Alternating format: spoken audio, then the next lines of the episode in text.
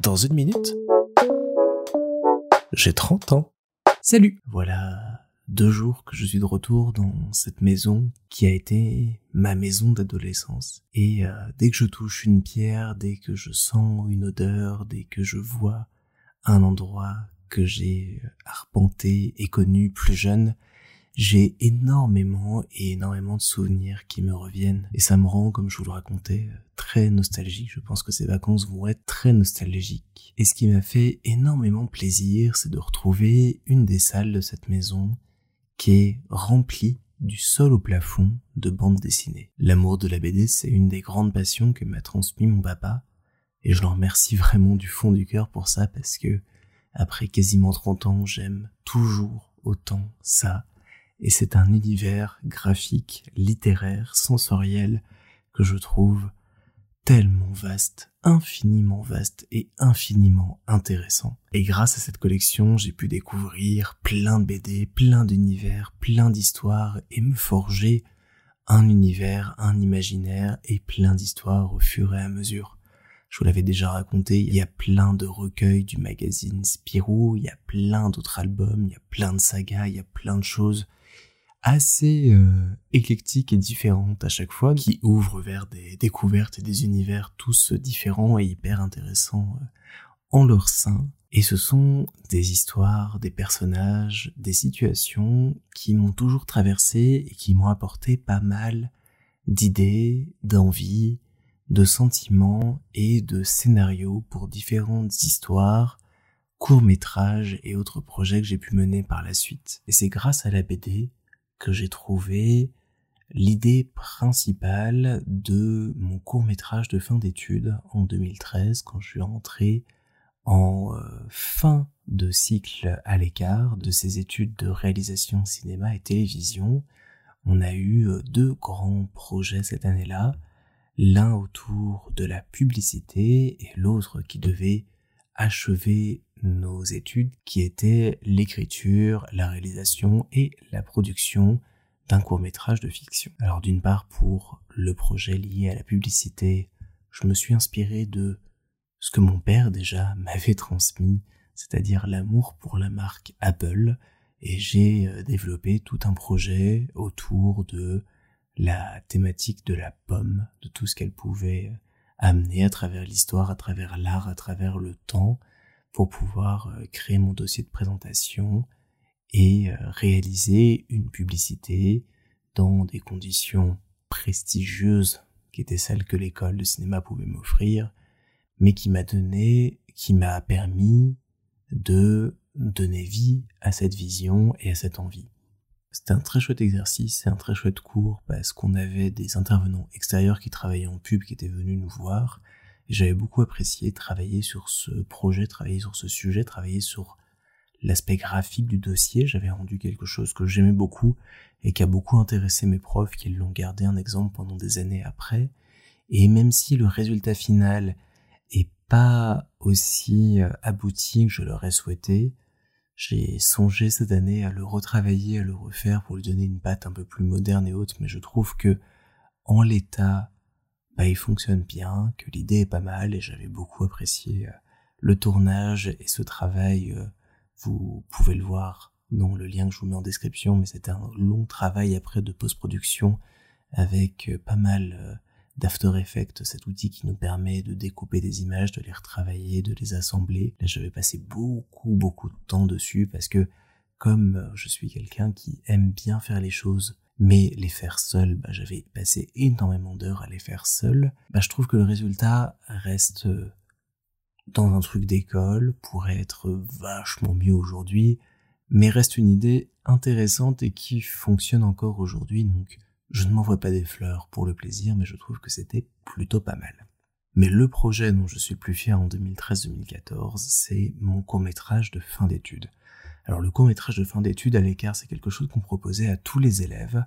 et qui devait rendre des scénarios dans l'année, qui devait être validé par le corps enseignant et qui, sur la fin de l'année, rentré en tournage et en production. Et tous mes copains de classe avaient rendu des scénarios qui étaient, je vais caricaturer, mais dans la lignée du cinéma français de l'époque. Des tragicomédies, plutôt tragiques que comédies, et des films assez sombres, assez tristes. Il y avait des choses bah, sur les attentats, sur le deuil, sur euh, la violence. Et je trouvais ça assez euh, triste et sinistre. Et je m'étais euh, donné comme petite mission de proposer plutôt qu'un film assez sombre, une comédie. J'avais beaucoup, beaucoup, beaucoup réfléchi parce que c'est quand même compliqué d'écrire de la comédie de trouver des situations un petit peu amusantes. J'avais un petit peu euh, galéré à trouver des inspirations et autres. Et j'étais finalement revenu à mes premiers amours, la BD. Et dans cette euh, immense collection des Spirou que j'avais euh, de mon grand-père et de mon papa, j'avais retrouvé certaines planches de la BD Les Psy de Bédu et Covin qui racontent euh, différentes séances de psy autant euh, devant que derrière euh, ou dans le canapé du psy. Et j'avais beaucoup aimé l'histoire d'un patient qui se retrouve à avoir un problème entre sa main gauche et sa main droite qui ne s'aiment pas, sont assez jalouses l'une de l'autre et veulent le faire comprendre à leur propriétaire. Et sur base de ça, je me suis comme d'habitude réveillé en pleine nuit en me disant mais c'est ça ce que j'ai envie de traiter. Je veux faire de la comédie et je veux faire de la comédie avec du geste, du physique et des mains qui ne sont pas d'accord d'être seulement des mains et qui veulent surtout avoir une place de choix dans la vie de leur propriétaire. Et je me souviens très bien m'être retrouvé dans un TGV entre Toulouse et Paris un soir où je revenais du coup après un week-end chez mes parents à écrire pendant les 5h30, 6h que prenait le trajet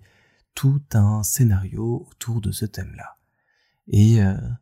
il y a des moments comme ça où les choses se débloquent, avancent d'un coup, et alors que j'attendais depuis des semaines d'avoir l'inspiration, le moment qu'il me fallait pour écrire, tout s'est déclenché comme ça dans ce train et je suis arrivé à Montparnasse avec le scénario quasiment terminé. Je l'ai envoyé en validation, mes profs l'ont trouvé très bien et quelques semaines après, je me suis retrouvé à devoir bah, préparer ce tournage et créer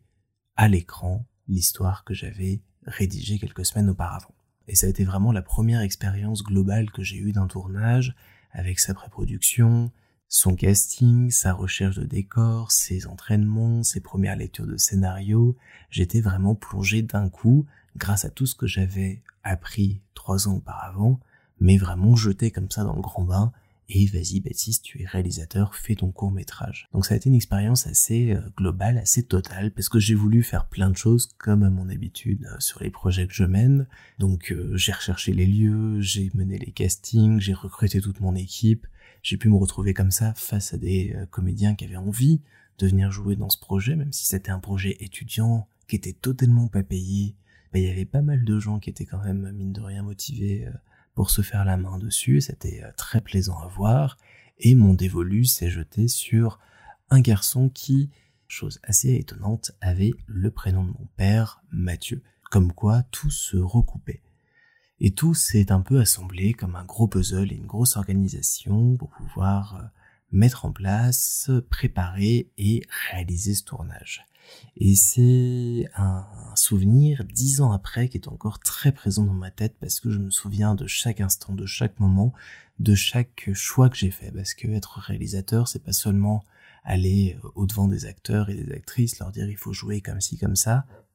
C'est régler chaque problème, chaque petit détail, chaque envie. C'est donner corps à sa vision, à son film, à ce qu'on a envie de voir à l'écran au final. Et ça a été trois jours vraiment fous parce que je suis passé par tous les états, toutes les émotions, la joie, l'euphorie, la peur, le stress. Je me souviens du premier jour, j'avais les rushs de la journée sur un disque dur que j'ai branché à mon ordi et que mon ordi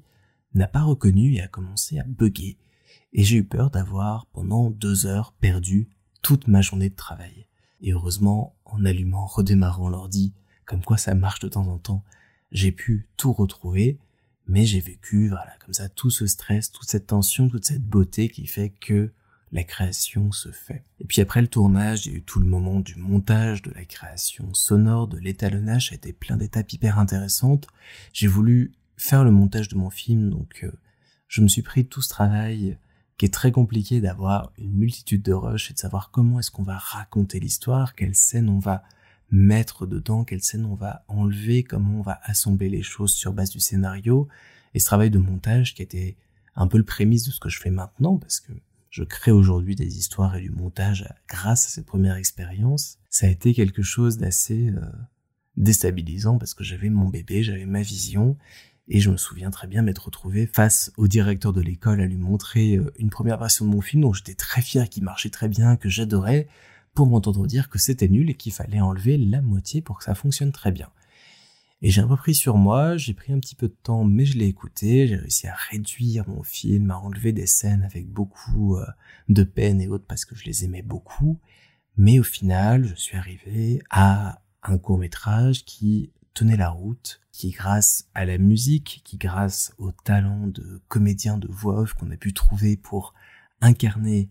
la main qui est l'un des personnages du film, gagne en profondeur, en richesse, à la musique, aux effets, fonctionne encore, je trouve, pour l'avoir regardé avant de faire cet épisode, terriblement bien aujourd'hui. Et ce film, vous allez aussi pouvoir le découvrir euh, via le lien qui est dans la description. C'est mon premier court métrage et mon seul court métrage que j'ai mené jusqu'au bout euh, jusqu'à présent. Et c'est dix ans après un projet dont je suis extrêmement fier et un projet que j'ai envie maintenant